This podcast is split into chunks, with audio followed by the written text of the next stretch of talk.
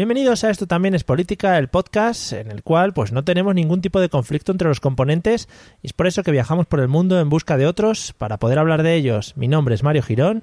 Y el mío, Miguel Rodríguez. Y hoy vamos a hablar del conflicto surgido en 2014 y que aún dura hoy en Europa, el conflicto de Ucrania. Acompáñanos, que empezamos.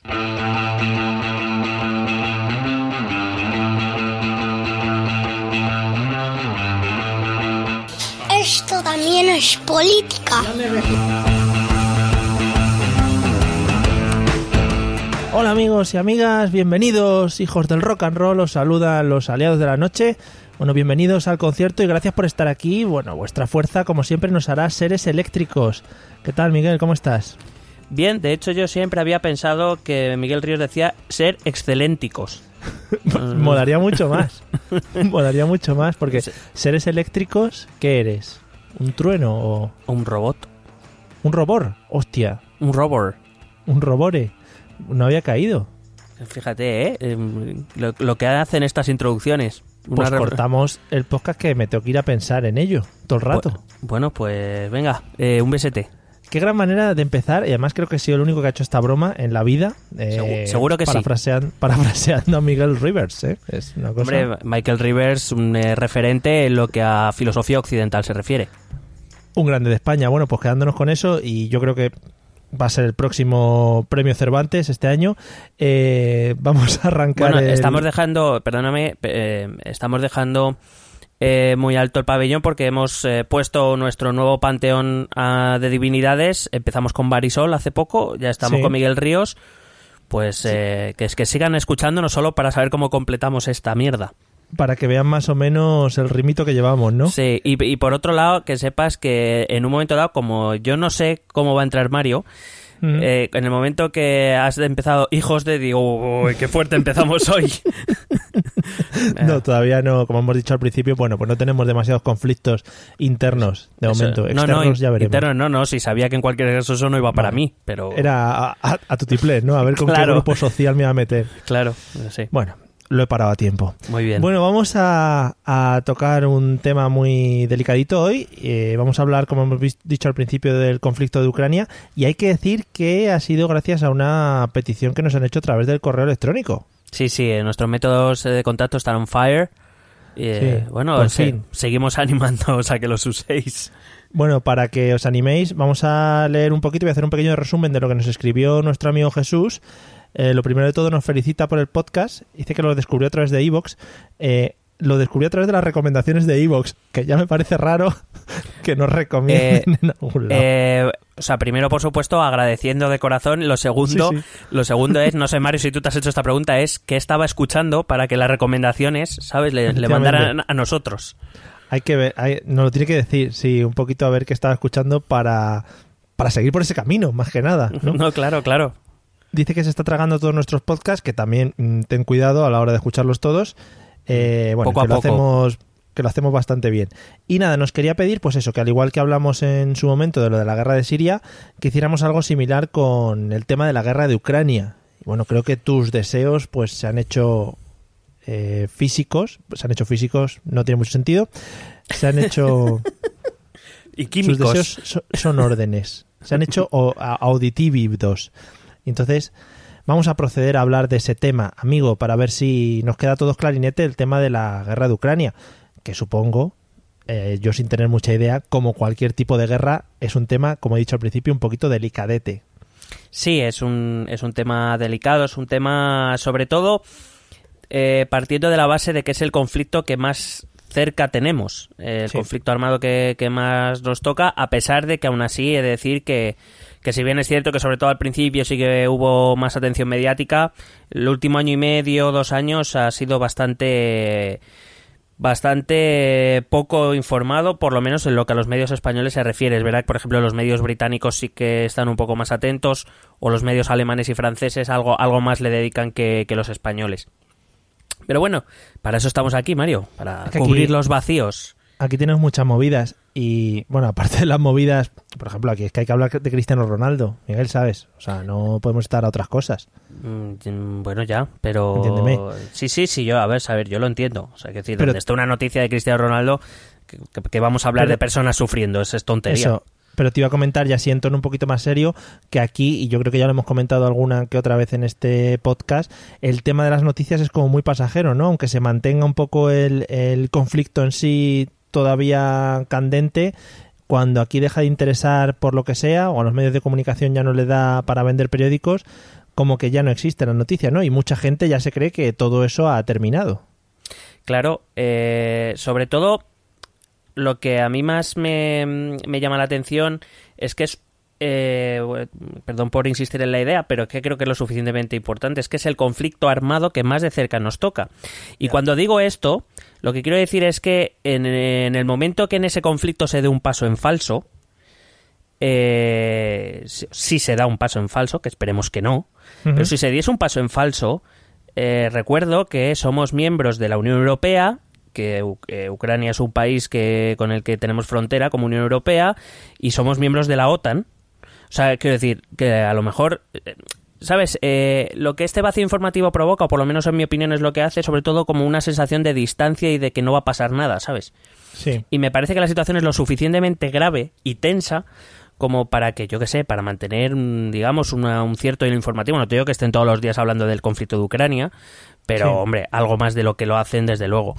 Sí, una mínima alerta para que la gente no pase por alto lo que está sucediendo allí, claro. Claro, que no, como, como bien has dicho, no es, no es algo muy leve. Es, es una guerra civil que de momento es civil, aunque ya veremos que, que estamos en el bordecito, bordecito, Ujú. de, de convertirse en un conflicto internacional y, y, pues eso, que dura desde 2014 hasta nuestros días, sigue activo ese conflicto y bueno, aquí nos contentamos con eso, con eh, los Cristianos Ronaldos o, o si sale Ángel Garó en Sálvame, quiero decir. Efectivamente, ese es el bueno el conflicto de España, mayormente hablando. Sí, eso, eso es lo interesante. Bueno, Pues sí. nada, si te parece vamos al lío. ¿Por dónde empezamos? Pues mira, eh, lo primero dejar claro esa idea que de momento eh, el conflicto en Ucrania, el conflicto en, en sí es un conflicto interno de momento, a pesar de que hay muchos actores internacionales muy pendientes, pero de momento lo que es es una guerra civil. Mm, Lo que pasa es que, como te he dicho, vamos a intentar explicar en este podcast que lleva mucho tiempo en el alambre y a un pasito en falso de alguien para que se convierta en un conflicto internacional. Eh, generalmente cuando intentas informarte en los medios españoles, todos parecen estar de acuerdo en que más o menos el, el punto de partida de la guerra ocurre en 2013 cuando el entonces presidente de Ucrania, Víctor Yanukovych, tiene que exiliarse en Rusia ante las amenazas y tras una serie de protestas proeuropeas en las plazas de Kiev. Lo que pasa es que, bueno, como tú bien sabes, yo soy muy anti todo en general y he decidido que no me parece correcta esa posición.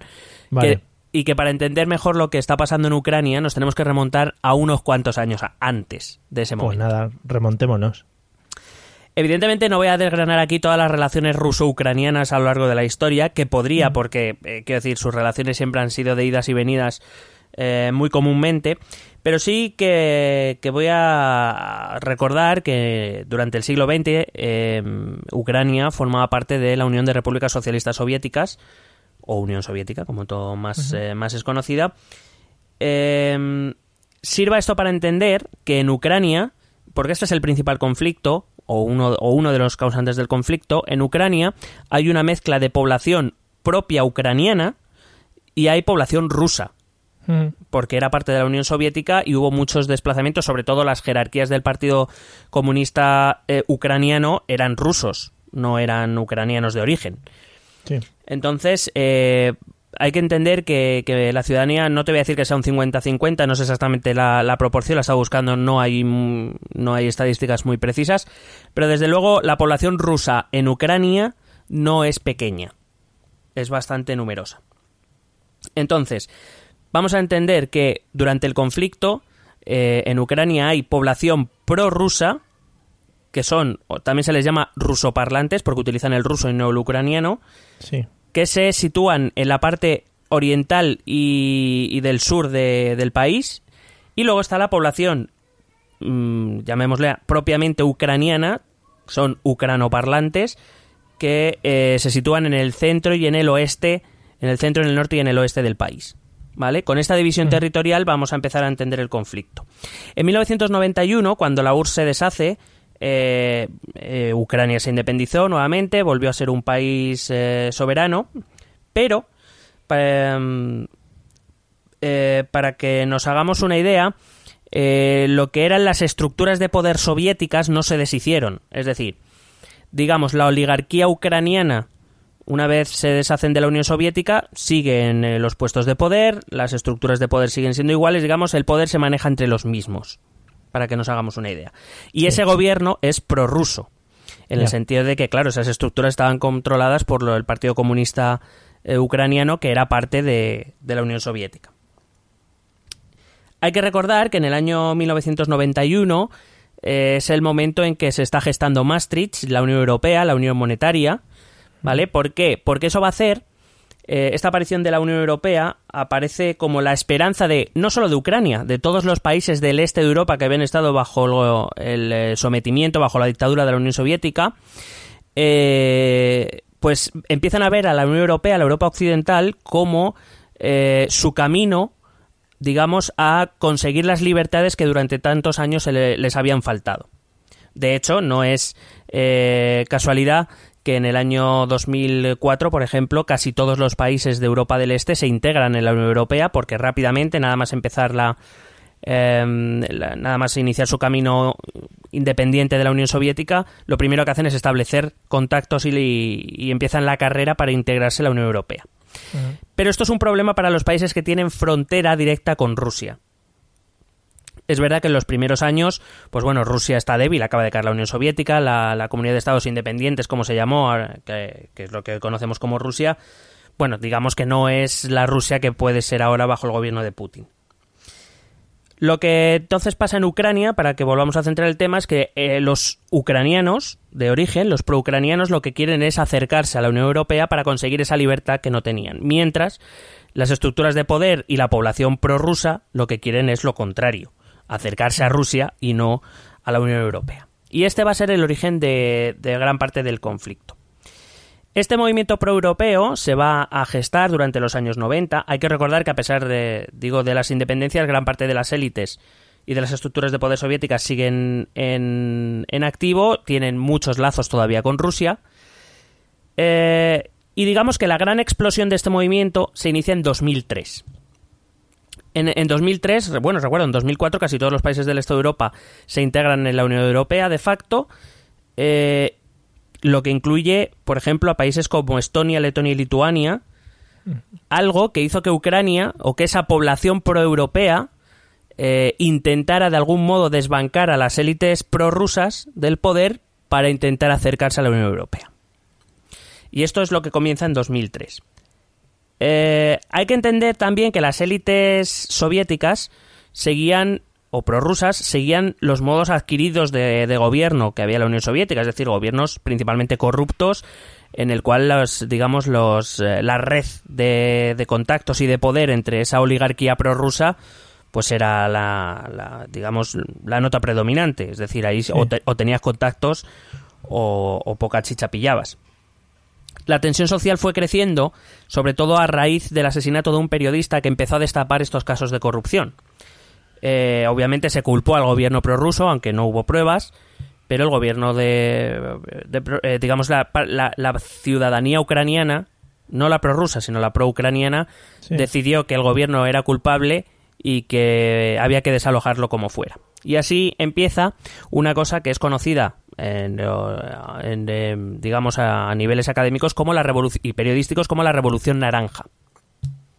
A finales de 2002, los líderes de cuatro partidos proeuropeos presentaron una candidatura conjunta para hacer frente a la élite prorrusa, declarando, literalmente según lo que firmaron, el inicio de una revolución en Ucrania.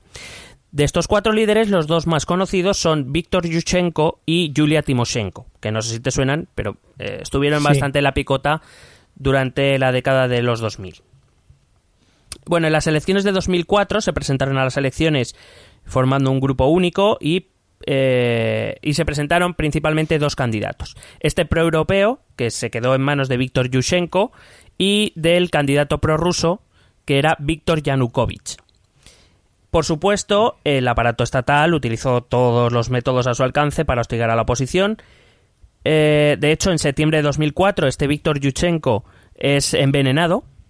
Sí. eh, y aunque salva la vida, es verdad que queda su salud queda bastante tocada. Por supuesto, eh, esta ciudadanía pro-ucraniana, que, que ya está bastante calentita, pues evidentemente culpa al gobierno prorruso de, de haber envenenado a su candidato. Porque una cosa, una preguntita para yo centrarme. Sí. Cuando se disgrega la, la URSS y quedan como Estado depen- independiente Ucrania, eh, ¿cogen el poder directamente estos prorrusos o existe algún tipo de democracia parlamentaria o de esto que hablamos nosotros de vez en cuando? Para que te hagas una idea, lo que ocurre en Ucrania es eh, un poco lo que ocurre hoy en día en Rusia.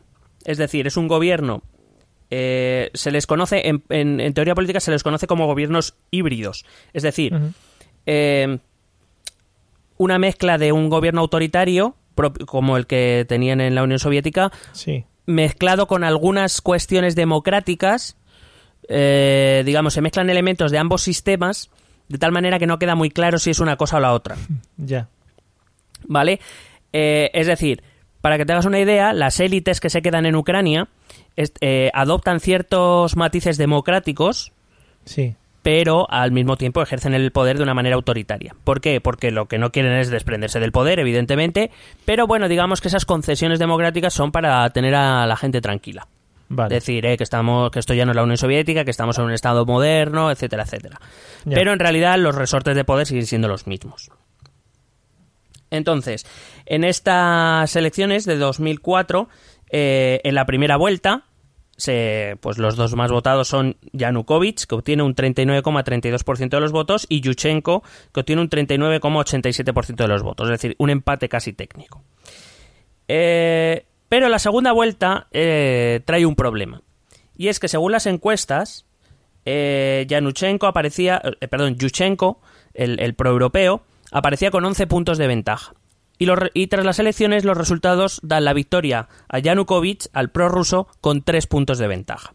Es decir, había una diferencia de 14 puntos entre lo que las encuestas decían y el resultado que el, el Comité Electoral ucraniano eh, publicó. ¿Qué pasó? Que la gente, que repito, que venía muy calentita, dijo que eso había sido obviamente un fraude electoral y eh, salió a las calles a protestar. Digo yo que, que muy calentitos debían estar ya. Además, supongo que ya al tener cierta apertura a Europa estarían viendo lo que estaba pasando en otros países y tal, y, y si ven que les pasan estas cosas, pues dice, oye, chato, ¿qué pasa? ¿Me estás vacilando? Claro, ese, eh, recuerdo, ese mismo año se integran casi todos los países de Europa del Este. Creo que solo en 2007 eh, quedaban Rumanía y no me acuerdo quién era otro país del Este, no sé si era Bulgaria, vamos, quedan dos países del Este nada más que se integran en 2007, más Croacia en 2008. O sea, está viendo que todo su alrededor está integrado en la Unión Europea, incluyendo, pues eso, los países bálticos, eh, que solo, creo que solo quedan de la zona Ucrania y Bielorrusia, pero, eh, pero hay que decir que Bielorrusia es muy prorrusa, entonces eso va a ser más complicado.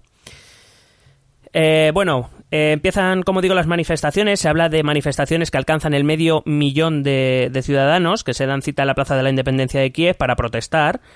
Eh, y aquí viene el, no- el nombre de Revolución Naranja viene porque la campaña de, de Yushchenko pues era el color, digamos, de su partido, de, de la unión de los partidos, y todo el mundo fue a esa, a esa manifestación, a esas manifestaciones vistiendo algo naranja. Por eso se le llama la Revolución Naranja. Muchos consejos locales se negaron a aceptar los resultados y tomaron jura- un juramento presidencial de forma simbólica a Yushchenko, negando así el- el- la victoria de Yanukovych. Pero claro, esto pasaba en Kiev. El problema estaba en que el sur y el este del país no veían igual este tema. Recuerdo que estas son las zonas de población prorrusa mayoritariamente rusoparlantes. Eh, de hecho, en estas zonas se empiezan a iniciar movimientos, literalmente leo, ante el riesgo de fragmentación del país. Que esto nos suena también a nosotros, pero bueno. Sí. Digamos, estos arranques prorrusos para evitar que, que Rusia se desa- eh, que, que Ucrania se, se descomponga. Eh, sin embargo, eh, la Revolución Naranja fue mucho más multitudinaria que estos movimientos prorrusos. De hecho, eh, he leído una encuesta que hablaba de que en torno a los 7 a 7 millones de personas han confesado formar parte en un momento u otro de esta Revolución Naranja. 7 millones de personas es casi el 20% de la población ucraniana. Mucha gente, sí, sí. Claro. Entonces, esta superioridad en población, eh, pues hizo que esta revolución naranja fuese hacia adelante. Eh, Yushchenko, el proeuropeo, inició conversaciones con el anterior presidente, eh, Leonid Kuchma, que también era prorruso, pero las negociaciones se rompieron cuando la Comisión Electoral Central declara en firme ganador a Yanukovych. Yushchenko llama a las protestas, eh, llama a huelgas, etcétera, y se lía parla. Claro. Eh, de hecho, eh, al Parlamento de Kiev solo van, en ese momento solo van los, los proeuropeos que aprueban una moción, lo que sería una especie de moción de censura eh, que, que, obliga, que obligaría, según la legislación ucraniana, a Yanukovych a renunciar a su gobierno. Obviamente, Pero un segundo, Yanu- un segundo- Dime, un segundín, que me pierdo. Eh, al Parlamento solo van los preeuropeos. Los Los que pro- han perdido en este caso. Van los proeuropeos. No, a ver, eh, estamos hablando de elecciones presidenciales, las legislativas van por otro lado. La Ah, vale, conformación, vale, vale. En la conformación de las cámaras, eh, una vez con todo este lío, los, eh, los prorrusos, digamos, los, eh, los eh, diputados prorrusos, no, ni se atreven a acercarse. Recuerda, la, la plaza de la independencia de Kiev es donde está el parlamento ucraniano que repito está tomado por eh, en torno a medio millón de personas eh, proeuropeas con lo cual los, Claro. los diputados prorrusos ni se acercan. No era muy agradable de pasar. por Claro, ¿cuáles son los únicos que van al Parlamento? Los proeuropeos. ¿Qué pasa? Que, eh, claro, estos proeuropeos, evidentemente, si los prorrusos no están, pueden hacer lo que quieran. ¿Eso es legal? Pues no sabría decir, porque de hecho creo que no tenían ni quórum. Pero bueno, que más allá, digamos, montan este pollo, ¿vale? Para rechazar, para mostrar su rechazo al gobierno de Yanukovych. Entonces, ante el lío que se ha montado, pues la Corte Suprema de Ucrania decide repetir que se repita la segunda vuelta. ¿Vale? Porque, claro, tampoco podían. Llega, llegó un momento que no podían tampoco recan- recontar los, los votos. Ya no, o sea, eso era un pifostio, ya que no había manera. Y dijeron, bueno, pues vamos a repetir la segunda vuelta y a ver qué sale. Y en esta segunda vuelta, Yushchenko venció eh, a Yanukovych. Este gobierno, del cual el presidente de Ucrania se convirtió este, Yanuko, este Yushchenko y la presidenta del gobierno se convirtió esta eh, Yulia Timoshenko, Sí. eh, pues fue una decepción absoluta. Durante los cinco años... Sí, durante los... Vaya bajón. Sí, fue una bajona. La verdad es que fue una bajona. Durante los cinco años que tuvieron el poder, entre 2005 y 2010, la, la verdad es que no, no hicieron gran cosa. No cambiaron, no fueron capaces ni de, ni de hacer reformas importantes y, de facto, muchas estructuras, digamos, que habían utilizado los prorrusos como continuación de la Unión Soviética, ni, si fuer- ni siquiera fueron capaces de deshacerlas. Claro, supongo que al final, incluso dentro de los del propio partido vencedor, digamos, o los que estaban en el poder, habría mucha disgregación de gente. Claro, lo que pasaba es que con el paso del tiempo las diferencias internas de ese conglomerado de partidos a los que les unían dos cosas, el rechazo a, lo- a- a Rusia y la, la actitud, eh, digamos, proclive de la Unión Europea, pues empieza, claro, aparte, si ves que el gobierno no funciona, no, no se están llevando a cabo las reformas, pues empieza un poco el desencanto ya no solo en, la- en el interior de esos partidos, sino también entre la ciudadanía, que la había liado parda para hacerles llegar al poder. Claro. Así que cuando llegan 2010 las nuevas elecciones, quien gana es Yanuchenko, el, el prorruso. Sí. Eh, Perdón, Yanukovych, el, el prorruso. Yanukovych, sí. Eh, y es en estos momentos, estamos hablando de 2010, cuando desde el entorno de Yanukovych y, de y del presidente Putin se empiezan a lanzar las teorías de que aquella revolución naranja había sido un movimiento orquestado por la CIA. Por la CIA. Sí, sí, por la CIA. Joder, vaya giro a la historia. Sí, No me lo esperaba. pues Estados Unidos tiene parte importante en este en este acto. Vamos a seguir, si te parece. Eh, Nada más eh, llegar a la presidencia. Bueno, una cosa. Dime. Supongo que la figura de Putin estaría, o, la- o del presidente ruso estaría presente y está muy presente en toda esta historia también. Sobre todo a partir de ahora. Mira, Vale. eh, Yanukovych consigue que el Parlamento destituya al gobierno de Timoshenko eh, y de hecho, nada más eh, acabar con el gobierno de, de- de Yulia Timoshenko, eh, decide eh, abrirle causas y procesos contra ella. De hecho, fue arrestada por abuso de autoridad y destrucción a- a la- y obstrucción a la justicia a la hora de firmar ciertos contratos de gas con Rusia, que, es, que según eh, se presentó, eran contrarios a los intereses de Ucrania y favorables a los intereses de Rusia. De hecho, Yulia Timoshenko fue presentada por estos prorrusos como una prorrusa. Joder. O sea, y ellos quisieron aparecer como los que defendían los intereses de Ucrania y no, Ya. y no la otra parte. Bueno, un poco el giro también para llevarse a la gente desencantada de esos años en los que no había pasado nada, ¿no? Exactamente. De hecho, el mayor golpe que recibe Timoshenko es que en los juicios va a declarar Yushchenko, el, el, el antiguo presidente, con Sí. el que había ido a las elecciones y con el que había montado todo el pifostio, pues este hombre eh, declara en su contra y Timoshenko es eh, condenada a siete años de prisión. Oye, qué bien. Muy rico, Muy bien. ¿verdad? Estados Sí. Unidos y la Unión Europea protestaron por... eh, eh, decían que tenía mm, eh, motivaciones políticas, lo cual no es descartable, ¿no? Según lo que estamos contando. Pero sirvió de más bien nada. Bueno, con la vuelta a la, entre comillas, normalidad prorrusa, es decir, volvemos a, a lo que había después de la Unión Soviética, Sí, eh, pues volvieron esos mismos usos y costumbres. Es decir, volvemos a lo que había durante los años 90. Eh, vuelven a aparecer los casos de corrupción, la gente vuelve a empezar a calentarse. En noviembre de 2013 regresan las manifestaciones a las calles y a las plazas de Kiev por dos razones. La primera, como te he dicho, por los nuevos casos de corrupción que empiezan a aparecer, y la segunda, porque desde los años de Yushchenko se había empezado a negociar un, un acuerdo de asociación con la Unión Europea, no de integración, es decir, no de formar parte de la Unión Europea, pero sí de asociación en el sentido de pues eh, poder entrar al mercado único, principalmente. El hecho de no querer entrar dentro de la Unión Europea es por el rollo de tener tanto contacto directo con Rusia. Claro, a ver, eh, tener a Rusia al lado no te da... A ver, la idea, la idea inicial era empezar con un acuerdo de asociación e ir poco a poco para... Es decir, el punto final de, de ese proceso sería en algún momento entrar en la Unión Europea. Claro. Pero la idea era hacerlo poco a poco porque, claro, no dejas de tener a Rusia al lado que no deja de ser un gigante militar, entre otras cosas. Bueno, pues había empezado a negociar ese acuerdo de asociación que cuando volvió, eh, que cuando llegó al gobierno el prorruso, eh, Yanukovych, esa negociación siguió, continuó, y de hecho, en 2012 se llegó a un acuerdo que se iba a firmar en 2013. Yanukovych, para, digamos, pacificar su país, decidió que, bueno, pues que podía darle cierta cobertura a la Unión Europea y así, en cierta manera, pacificaba el país. Pero a Vladimir Putin eso no le gustó mucho. Claro, supongo que supongo que a Putin y a Rusia o a los que manden en Rusia en general no les gustará mucho tener frontera con frontera a un país de la Unión Europea. No, y no les gusta, y, y sobre todo no le gusta, o sea, a la Unión Europea a Putin no le gusta, pero hay una cosa que le gusta aún menos que la Unión Europea, que es la OTAN.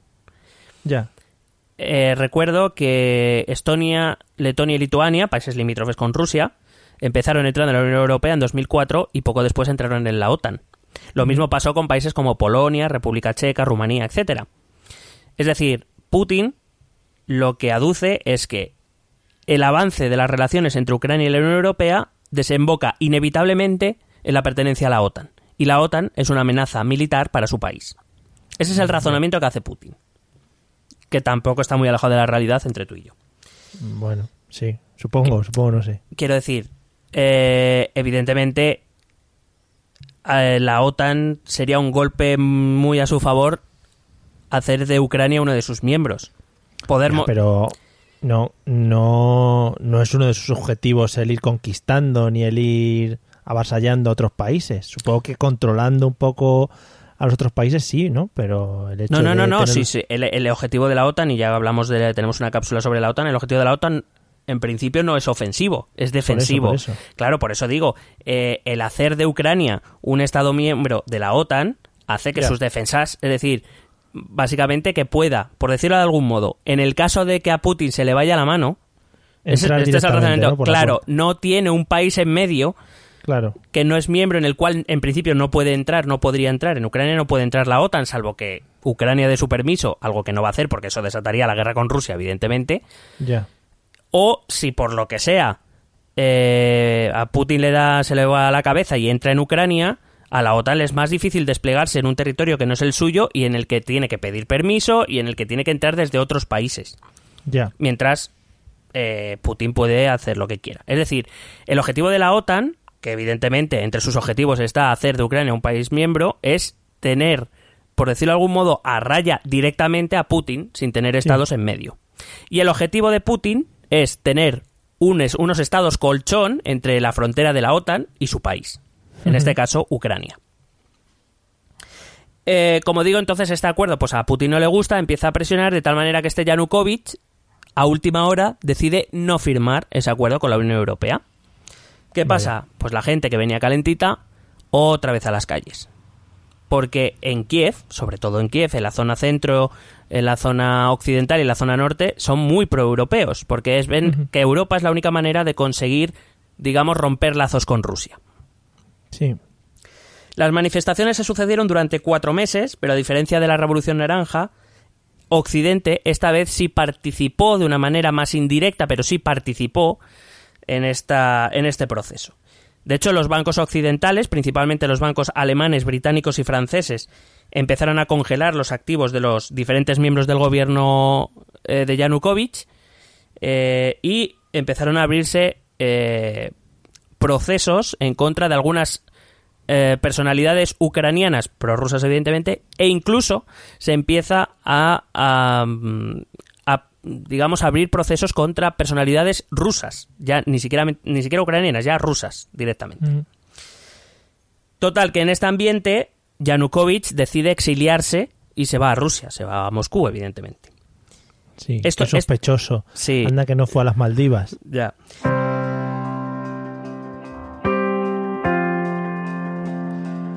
¡Yepa! Amigo, amigo, perdona, disculpa que meta este frenazo en lo que es el discurso de este episodio del podcast. Sé que estabas ahí, mm, pues, un poco concentrado en lo que es el temario, ¿no? Pero es que te tengo que contar una cosa muy importante que ya te vengo diciendo a lo largo de otros episodios y no me estás haciendo mucho caso. Desde hace tiempo ya tenemos abierta una campaña en patreon.com para poder financiar un poco este podcast, es decir, para poder ganar algo de dinero que nos permita luego pues promocionarnos, llegar a más gente y hacer el podcast mucho más grande. Así pues poder ofrecer más contenido, cositas ricas. Así que eh, nada, yo te aconsejo, te, te- te pido que te pases por patreon.com barra esto también es política, le eches un vistazo a nuestros objetivos, le eches un vistazo a nuestras recompensas, veas si nuestro proyecto merece la pena, si realmente te gusta el podcast y si quieres apoyarnos financieramente o económicamente con lo que buenamente puedas. Ya sabes, desde un euro hasta, bueno, pues mil millones. Sea, cuéntanoslo para que lo movamos a Panamá. Bueno, esas cosas que ya sabemos todos. Patreon.com barra esto también es política y ahí lo explicamos todo muy detallado. Ya te dejo que sigas escuchando esto de la guerra de Ucrania, que la verdad es que es bastante importante, ya no solo para ellos, sino para todo, toda Europa.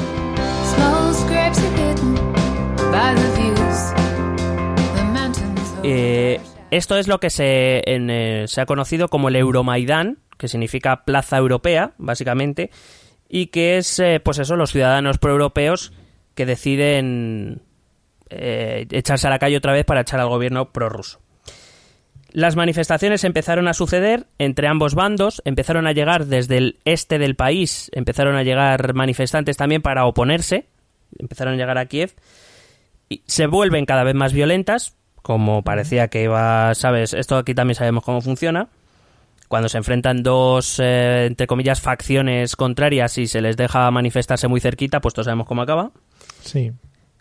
Hasta que el 20 de febrero de 2014 eh, los enfrentamientos llegan a convertirse en un tiroteo en la Plaza de la Independencia de Kiev que deja más de 100 muertos. Un tiroteo entre la policía y, y los manifestantes proeuropeos. Eh, de hecho, el 22 de febrero es cuando Yanukovych se exilia y los manifestantes van a la cárcel donde está Timoshenko encerrada y la liberan. O sea, esto es como muy revolución francesa, ¿sabes? muy siglo XVIII Sí, todo. sí. El 1 de marzo, Rusia. Esto está- estamos hablando de que esto había ocurrido en, en- en los últimos días de febrero. El 1 de marzo, Rusia manda fuerzas armadas a Crimea. Crimea es una península que hay al sur del país. ¿Vale? Es, es como un trocito que es como si se le desgajara de- de- del país de Ucrania. Eh, es una península autónoma en este momento, con población rusoparlante muy mayoritaria. Se habla de que en torno al 80% de la población es prorrusa. Es la mayor zona ucraniana con población prorrusa. De hecho, era autónoma precisamente por eso. Eh, y de repente, este 1 de marzo, miles de soldados, sin identificadores, por supuesto, en sus uniformes, entran eh, en esta península. En un tiempo récord, en menos de dos semanas, se organiza un referéndum y eh, se aprueba que Crimea deje de ser parte de Ucrania y pasa a ser parte de Rusia. En un momento. poco sospechosa la, la velocidad, ¿no? Eh, sí, claro, es Vale. que esto es porque esto no se, o sea, esto no se improvisa. Claro. Entonces, bueno, pues eh, Hostia, es- qué ganas nos han entrado de repente, ¿no? De hacer un referéndum y pirarnos. pero que también hay que contar que que se está hablando de que em, miembros del ejército ruso han entrado en otro país porque eh, Crimea era parte de Ucrania. Sí. De hecho, a día de hoy, para muchos países en el mundo sigue siéndolo. La Unión Europea y Estados Unidos no reconocen ese referéndum, por supuesto, pero eh, la realidad es que hoy día hay tropas rusas ahí. Mm. Eh, ¿Por qué Putin decide ir tan rápido? Eh, porque la península de Crimea es una zona geoestratégica muy importante, tiene salida al mar, eh, al mar Negro. Hay que decir que Rusia tiene muchas dificultades para, para, digamos, siempre ha estado buscando una salida al mar, sobre todo que le diera acceso al mar Mediterráneo en algún punto. Y sobre todo porque le da acceso a sus yacimientos de petróleo. Ya. Entonces, esto explica por qué Putin se dio mucha prisa con Crimea, pero por ejemplo con Donetsk y Lugansk no os ha dado ninguna. Porque Claro, Donetsk y Lugansk no tienen un carajo. Supongo que el hecho de hacerlo en este momento era por el desorden que se estaba liando en Kiev mientras tanto. Exactamente. De hecho, eh, ahora mismo ni siquiera en estos momentos ni- el presidente del gobierno está exiliado, no hay un gobierno alternativo, no hay nadie que se haga cargo de la situación. Es lo que aprovecha Putin eh, para, para meter eh, soldados en, en Crimea. Esto ocurre el 1 de marzo. Un mes después se proclama, se autoproclama la República de, mm, de Donetsk.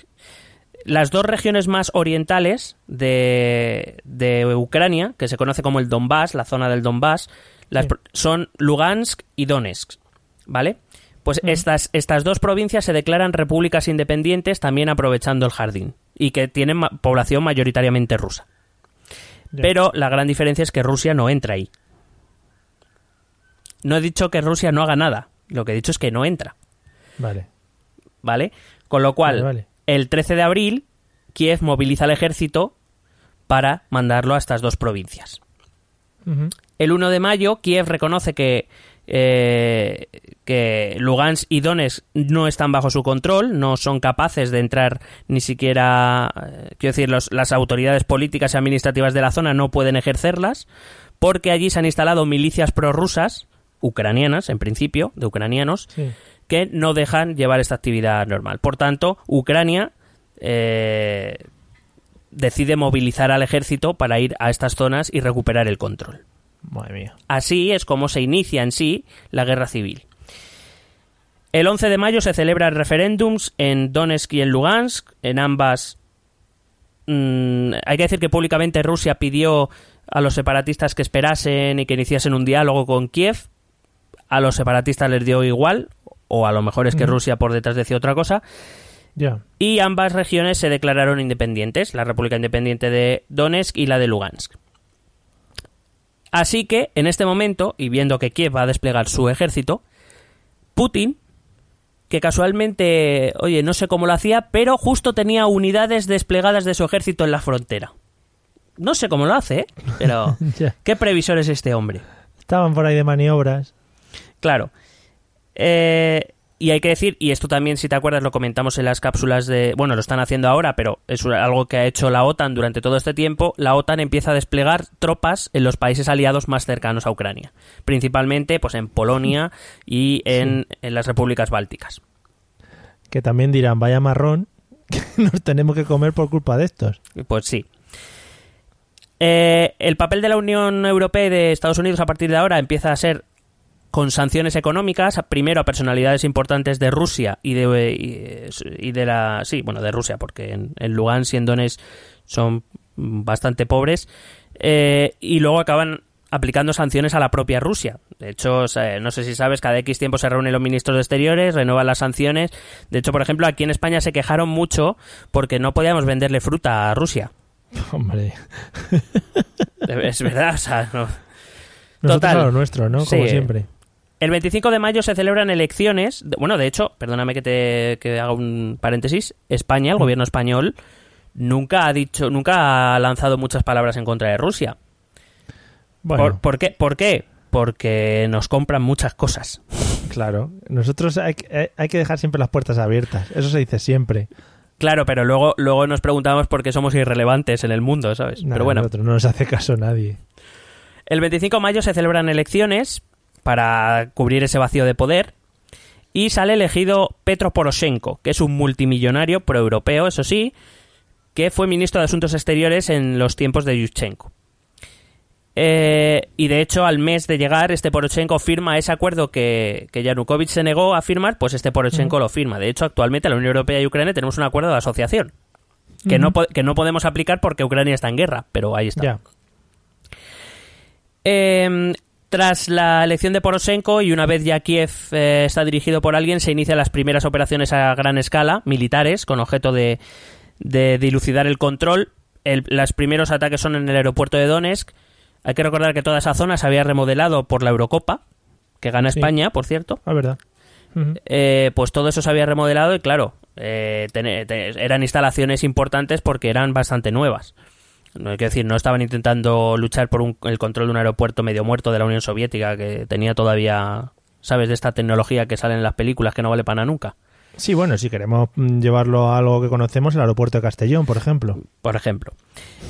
Eh, bueno, hay que decir que en este primer momento el ejército se hizo con el aeropuerto, eso sí, eh, en las batallas por este aeropuerto murieron más de 120 combatientes, tanto entre soldados ucranianos como eh, de las milicias prorrusas. Como respuesta a todo esto, los mineros del Donbass se declaran en huelga, exigiendo la retirada de las tropas ucranianas, y lo único que hace es que el ejército renueve su ofensiva. eh, pero resultó que según avanzaba el ejército ucraniano, que en teoría, digo en teoría, eh, obviamente el ejército de un estado está mejor preparado y mejor armado que unas milicias, milicianos, es decir, ciudadanos que se han hecho con algunas armas y están defendiendo la zona. Hombre, en principio parece lógico pensar que el ejército ucraniano, el ejército de Kiev, está mejor eh, pertrechado, mejor preparado y que en principio le cueste más o le cueste menos se va a hacer con la victoria. Sí. Parece lógico, ¿no? Pues lo que resultó es que eh, según se acercaban los eh, carros de combate y los blindados, de no se sabe muy bien dónde, bueno, sí se sabe, pero bueno, se intuye, dejémosla ahí. Resulta que los milicianos en Lugansk y en Donetsk tienen defensas, autodefensas muy potentes. De hecho, hasta derriban helicópteros y cazas ucranianos. Hombre, vaya, es que ahora, si te das cuenta por Amazon, si tienes el premium, te Sí. llegan las cosas muy rápido, ¿eh? Eso sí, claro, si tienen el premio en un día lo tienen. Claro, eso sí. Mm. Pues no sé, será eso. O no, a lo mejor es otra cosa, Ya. pero bueno. De, de todas maneras, eh, supongo que la inquietud o el hecho de querer eh, volver, digamos, a reconquistar o a reunificar esos espacios eh, era porque son espacios importantes. eh, Tendrán, pues eso lo que comentabas antes, o, o extracciones petrolíferas o minería o lo que fuera, ¿no? A ver, para Ucrania sí son importantes, sobre todo por el detalle de la minería. Es decir, eh, son minas que están sacando miles de toneladas al año de, de- de productos minerales. Entre ellos carbón, pero otros, otros productos también que son importantes para su industria. Eh, para Rusia realmente no representan gran cosa. Ya. Pero, o sea, que decir, esa es la diferencia de por qué entro en Crimea y no entra en Donetsk en Lugansk. Bueno, hay otras razones que vamos a ir viendo, pero bueno. Eh, y evidentemente porque Rusia, eh, porque en ese momento Ucrania, ante lo que había pasado en Crimea, tampoco podía dejar pasar eh, mucho más. Quiero decir, tenía que imponer en cierta manera su soberanía sobre su territorio. Ya. Bueno, desde entonces estamos hablando, repito, de, de mayo, junio, julio 2014, de 2014. Eh, la lucha continúa eh, en esta región. Eh, ha habido momentos en los que el ejército ucraniano ha avanzado, hay momentos en los que las milicias prorrusas han recuperado terreno provistas de un armamento que en principio no sabemos cómo llega. Eh, por supuesto, ha habido acusaciones de un lado de, de que el ejército ruso ha penetrado en suelo eh, ucraniano y que eso evidentemente va contra la eh, digamos la legislación internacional. Los milicianos han acusado a los ucranianos de utilizar fósforo blanco, que es eh, digamos un agente que, que provoca quemaduras bastante severas en la población. Han muerto muchísimos civiles. Eh, De hecho, por ejemplo, el 17 de julio de 2000, es que no sé si estoy- creo que estoy en 2015 ya. No, esto- eh, fue derribado un avión comercial que pasaba Sí. la ruta ahí, no sé si te acuerdas, que también Sí, se le sí, dio un poco de bombo de Malaysia Airlines, en el que murieron eh, 295 entre pasajeros y tripulantes, 295 personas. Eh, Cayó en la región de Donetsk. A día de hoy seguimos sin saber quién envió ese misil que derribó ese avión, porque los prorrusos dicen que ellos no tienen, lo, lo- en Donetsk dicen que ellos no tienen los misiles que lleguen a la altura de los 10.000 metros para atacar aviones, a pesar de que en su zona también han caído cazas eh, ucranianos. Eh, y dicen que esto todo lo ha montado Ucrania y Estados Unidos para digamos para hacerles parecer culpables y asesinos y no sé qué. Bueno eh, como te digo a día de hoy seguimos sin saber quién es el responsable de esas 295 muertes. Eh, durante los meses de agosto y septiembre de 2015 eh, en un momento dado se sentaron a hablar los representantes de Kiev, de Donetsk y de Lugansk y negociaron lo que se conoció como el Protocolo de Minsk. Minsk es la capital de Bielorrusia, que es, que es firmado, como digo, a principios de septiembre. Dicho protocolo incluía el intercambio de prisioneros, el no uso de armas y la creación de una zona neutral hasta que se viera cómo resolver el conflicto. Eh, por supuesto, esto no se ha cumplido ni un solo día. O sea, al día siguiente, al día siguiente ya había bombardeos, ya había ataques, ya había eh, tiroteos. O sea, esto se lo pasaron por lo que viene siendo el forro. Pero bueno, queda muy bien también de cara. Bueno, es que si al día siguiente ya se lo cargaron, no queda muy bien delante de nadie. Claro, y es que además, a raíz de esto, eh, cada bando empezó a denunciar que los acuerdos no se estaban cumpliendo, los milicianos Sí. prorrusos denunciaron el mal estado en que llegaban su, los, los escasos intercambios de prisioneros, que sus prisioneros llegaban en muy mal estado, el ministro de Defensa ucraniano acusó a las milicias de eh, matar a más de 100 eh, miembros del ejército durante lo que se suponía que era un armisticio, un, un- un alto el fuego, Ya. etcétera, ¿no? Em, hay que decir que el 21 de septiembre en Moscú se lleva a cabo una manifestación de más de 30.000 personas exigiendo a Putin eh, que no interviniese en los asuntos ucranianos, es decir, hasta los mismos rusos saben que Putin está interviniendo. En San, en San Petersburgo llegaron a ser 50.000 personas y sin embargo esto contrasta con que este es el momento en que Putin eh, recibe eh, sus más altas cotas de popularidad en Rusia. A los rusos les encanta esto. Muy bien. Claro. Por supuesto, los combates continuaron ignorando. eh, bueno, es que el protocolo de este de se firmó y es como si, vamos, como, como si nada. Desde el primer día ya se rompió. El 22 de enero, el aeropuerto de Donetsk de 2016 ya cae en manos de las, de las milicias prorrusas. Como consecuencia, Poroshenko anuncia que, que va a acudir a la Corte Penal Internacional de La Haya para denunciar a estas milicias por eh, crímenes contra la humanidad. O sea, para que veas a qué cotas estamos llegando. De hecho, Sí, o- o sea, era- supongo que ya. Perdona, supongo que ya eh, la salida que le quedaba era que alguien de fuera les ayudase o que tuviesen la oportunidad de entrar a, Ru- a Ucrania para poder ayudar.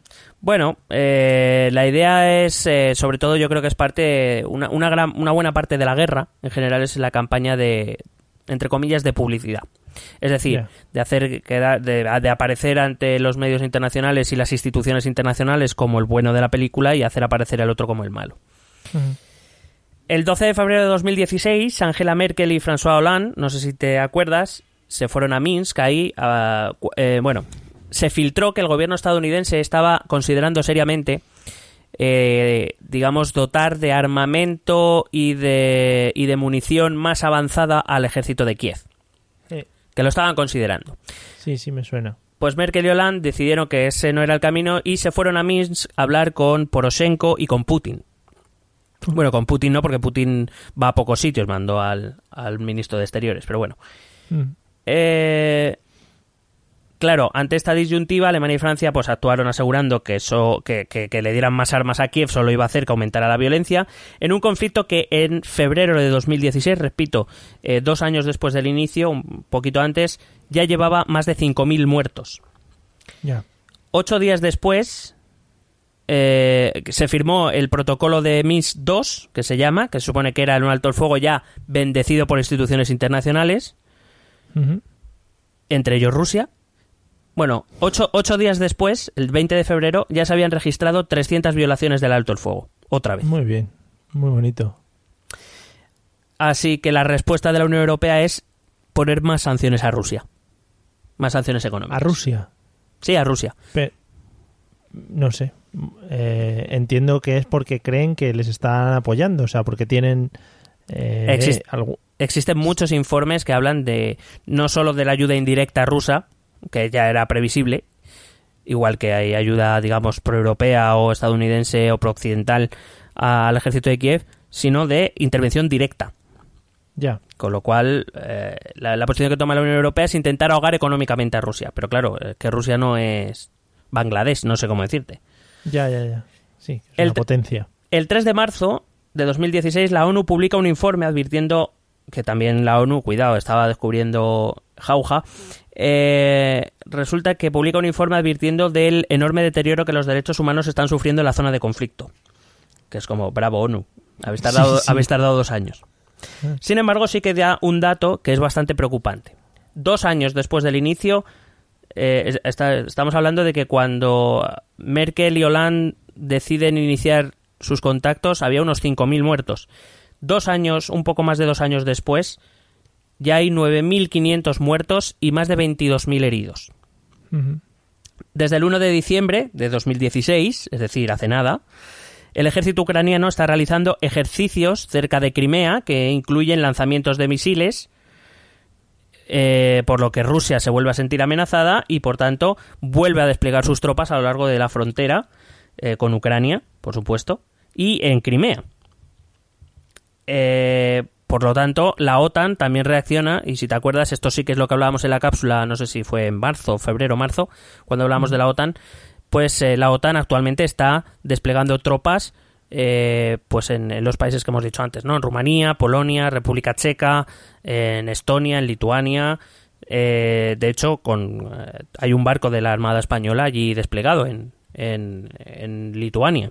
Sí, un poco poniéndose los dos a las puertas de posibles cosas, como para entrar. Claro. Y entonces, básicamente, esa es la situación en la que está. En el interior se siguen dando, eh, pues hay momentos de más eh, actividad, momentos de menos actividad. Ahora mismo estamos en un momento de bastante actividad, en el que el ejército ucraniano está intentando avanzar y, de hecho, ha conseguido ya algunas conquistas, pero de momento insuficientes. Eh, de momento los, eh, las milicias prorrusas aguantan y, como digo, pues la OTAN por un lado y Rusia por el otro están, están tensos, eh, a la espera, desplegando por la frontera sus activos militares y esperando y yo por lo menos rezando que no, que no se le vaya la mano a nadie, porque como, em- como empiece uno ya no hay vuelta atrás. Que no se líe mucho. Eh, una preguntita que te iba a hacer. ¿Sabes si ha cambiado en algo la postura de Estados Unidos desde que está el señor Trump al mando?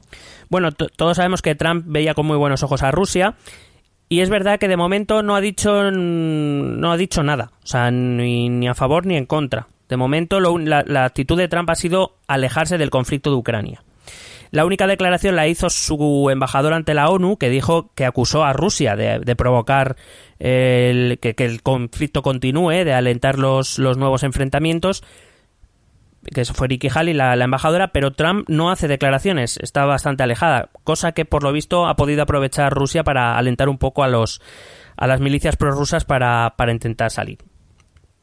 Hay que decir que eh, para entender por qué Putin entra en Crimea, bueno, ya más o menos te he explicado por qué, pero por qué no entra en Lugansk y Donetsk es como parte de esa política de seguridad que Putin está llevando a cabo. Él prefiere tener a Lugansk y a Donetsk, los va Claro. les va a apoyar porque van a servirles de estado colchón, por decirlo de algún modo. De hecho, en, en, eh, en inglés se le dice son eh, buffer zones, buffer es para Sí. choques, para choques, ¿no? Pues, eh, porque, pero, pero no entrar, porque entonces volvería al problema que quiere evitar, que es tener frontera directa con. Recuerdo que la parte ucraniana, lo que queda, lo que reconoce Ucrania, que no es Donetsk y Lugansk, ya ha firmado con la- el acuerdo de asociación con la Unión Europea. Como no quiere tener una frontera directa, prefiere mantener a, Donetsk y a Lugansk allí. Eh, hay que decir que Putin sigue una política con que ya pasó en Georgia. En Georgia en 2008 hubo una guerra también por lo mismo, porque la población rusa se levantó. Eh, y es algo que Putin mm, le gusta mucho hacer, que es esas poblaciones prorrusas, que evidentemente tras la desmembración de la Unión Soviética quedan encerradas en países que no son Rusia, Sí. eh, pues le gusta mucho, digamos, eh, trazar con ellos lazos lingüísticos, lazos culturales, darles ayudas sociales, eh, digamos, les ayuda, hace muchas cosas para que se sientan muy rusos. Claro, como en plan, eh, mirar, estáis fuera del país os estáis llevando todo esto, imaginaros si estuvierais con nosotros. Claro. Lo que ocurre es que en ciertos momentos eso lo, lo puede utilizar, como lo ha hecho en Ucrania, como lo hizo en Georgia en su momento, en su favor, porque esa población evidentemente va a ver con buenos ojos sus movimientos. Entonces, eh, esto es lo que se cuenta poco de, de Putin. Putin eh, es verdad que no, no va a meter soldados, no digo que no haya, que evidentemente el ejército ucraniano ha insistido mucho en ello, que soldados rusos han entrado en territorio ucraniano. No digo que no lo haga y evidentemente tiene a su ejército desplegado por la frontera. Pero Putin entendió una diferencia. Putin aprendió, o sea, esto, eh, sin que se me malinterprete, pero esto es algo que recuerda mucho a, a los inicios de Hitler. Hitler llevaba, eh, Hitler declaraba que toda la población alemana era aquella, toda aquella que hablaba alemán, estuviera o no dentro de las fronteras de Alemania, y, y sus grandes pretextos para sus movimientos militares era proteger a la población eh, germanoparlante. Putin, digamos que es más sutil. Es decir, establece lazos y relaciones directamente con esas comunidades y en el caso de que las cosas se pongan duras, pues sabe que tiene allí una comunidad que está dispuesta a, a pelear por, por él. Pero, En- pero entra claro, un poco a lo hibiri. Claro, sí. Es, eh, digamos que ahora mismo, aparte Putin ha visto, lo ve esto como le, le salió mal en Letonia, Lituania y, y Estonia, donde aún hay población prorrusa, pero es verdad que no es muy mayoritaria, pero sí lo es en Ucrania y sí lo es en, en Bielorrusia, donde, como he dicho, Bielorrusia es difícil que entre a formar parte de la Unión Europea. Ya. Eh, y pues nada, básicamente, quiero decir, hablar de tácticas y estrategias dentro del conflicto no me ha parecido conveniente intentar explicar qué es lo que ha pasado, por qué hemos llegado a esta situación y en qué situación estamos ahora. Sobre todo, como digo, en el interior del país sigue habiendo enfrentamientos, evidentemente, a veces avanzan más, a veces avanzan menos, retroceden unos, avanzan otros pero la, la- lo que realmente convierte al conflicto de Ucrania en verdadera, bueno, ya, o sea, quiero decir, ya es algo lamentable y triste que haya muertos y heridos y gente malviviendo por una guerra, eh, pero claro, que estamos, eh, como te he dicho al principio, en el borde de que, de que esta guerra civil se puede convertir en un conflicto internacional de grandes dimensiones como alguno de un paso en falso. Claro, que nos quede claro que todo esto no ha terminado y aunque no lo sigamos viendo en las televisiones nacionales, que sepamos que eso, que lo que tú comentas, que ahí existe una tensión latente y que en cualquier momento, como a alguno se le vaya la pinza, empieza ahí una guerra y los que más van a perder al final son los ucranianos, porque va a ser el campo de batalla. Eso desde luego, ahora mismo salidas eh, o, o las eh, o Rusia y la, y la OTAN se ponen de acuerdo para imponer para imponer la paz en Ucrania de algún modo, bien sea desgajando el territorio ucraniano, que Lugansk y Donetsk efectivamente, o Novorrusia, como les gusta llamarse, eh, se desgajen definitivamente de territorio ucraniano, o que se llegue a algún tipo de pacto por el cual queden integrados en Ucrania, pero con regímenes especiales, o lo que sea o, o esto me parece que va a durar mucho tiempo porque, entre otras cosas, ni la OTAN ni Rusia van a dar su brazo a torcer si el otro no da pasos en el mismo sentido. Bueno, pues nada, seguiremos pendientes de todo lo que pase por aquella zona. Eh, mantendremos la tensión y esperemos que todo se solucione, si puede ser sin un enfrentamiento bélico, que siempre será mejor para, para todas las personas que viven por allí. Eh, ¿Nada más que comentar de esto? Yo lo dejaría ahí. Si tenéis dudas, preguntas, pues ahora Mario, ¿qué, qué nos vas a traer? Pues vamos a escuchar los métodos de contacto, amigos. Vosotros los apuntáis y los utilizáis como bien queráis. Normalmente, por ejemplo, el mail, pues lo metéis, mandáis el mail, ¿sabes? No lo utilicéis para dárselo a la gente por la calle, no. Eso está muy feo. Vamos a escucharlo.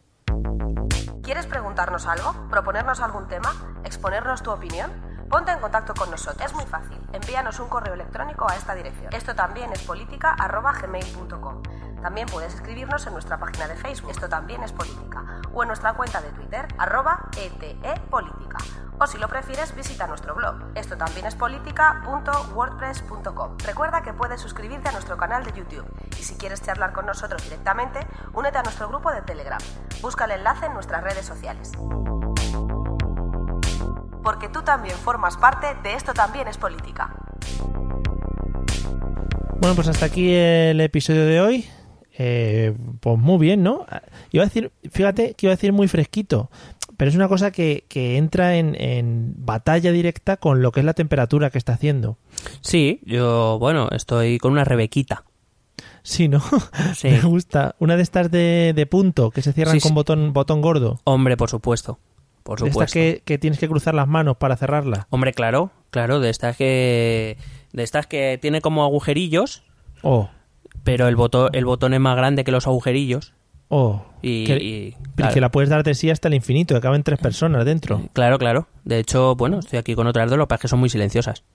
Y, y no hablan, claro, les No. has puesto el mute. Joder, No. pues qué bien. Porque además de, de buen colega y, y que compartes tu calor, eres un profesional auténtico del mundo del podcasting. Hombre, eh, quiero decir, he aprendido del mejor, o- que, que eres, que eres tú, que eres tú. Eso sí. Claro, y yo pues directamente de Iñaki, de Iñaki Gabilondo.